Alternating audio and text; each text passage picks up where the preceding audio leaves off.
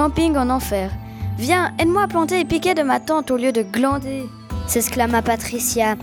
Et t'énerve pas, moi j'ai planté ma tante, pas comme certaines, répliqua Mathis. Pas la peine de s'énerver, on est au camping et on va manger des chamallows. Alors, peux-tu m'aider à planter les piquets de ma tante, s'il te plaît? lui demanda-t-elle. D'accord, j'arrive, répondit Mathis. Le lieu où Mathis et Patricia avaient choisi de camper était peu plaisant. L'herbe était moisie, les arbres étaient recouverts de mousse, mais le duo n'avait rien vu de ce paysage car il faisait nuit noire quand ils étaient arrivés à cet endroit du camping pour faire un feu de camp. En allant au lieu choisi, ils virent des griffures sur les arbres et puis ils entendirent des bruits plutôt étranges sur le chemin.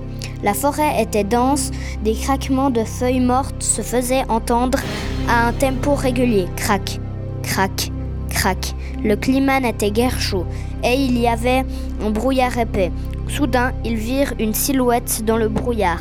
On voyait la silhouette qui se rapprochait de plus en plus vite. Mathis et Patricia coururent, puis s'arrêtèrent au milieu de nulle part. Ils pensaient l'avoir semé. Ouf, on l'a eu. Un peu plus et on était cuit s'exclama Patricia. On se croirait dans un film d'horreur, rajouta-t-elle. C'est vrai, mais qu'est-ce que ça pouvait être? Un ours? Un loup? questionna Mathis. Je crois pas. C'est. Euh, je ne crois pas. C'était sur deux pattes et ça courait vite, dit Patricia. Regarde, là-bas, dit Mathis en bégayant. La silhouette était là. On la voyait à 100 mètres. Alors, Matisse sortit son bâton rétractable. Un combat s'engagea entre Matisse et l'homme. Il avait un chapeau et une main avec un gant avec de longues griffes. Matisse donne un coup là et ici.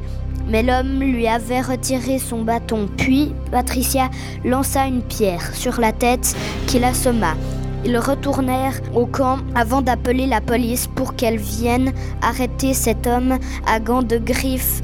Il ressurgit une troisième fois et cette fois il griffa d'un grand coup Matisse au ventre. Matisse était KO.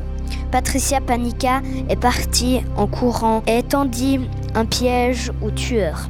Elle creusa un tout petit trou et quand le tueur arriva, il s'encoubla, tomba par terre et là Patricia le tapa et lui lança plein de cailloux qui lui tombaient sous la main. À la fin du carnage, elle courut vers Matisse et cette fois, elle put appeler la police qui arriva pour sauver Matisse et Patricia. Les deux enfants finirent leurs vacances au camping après cette nuit agitée.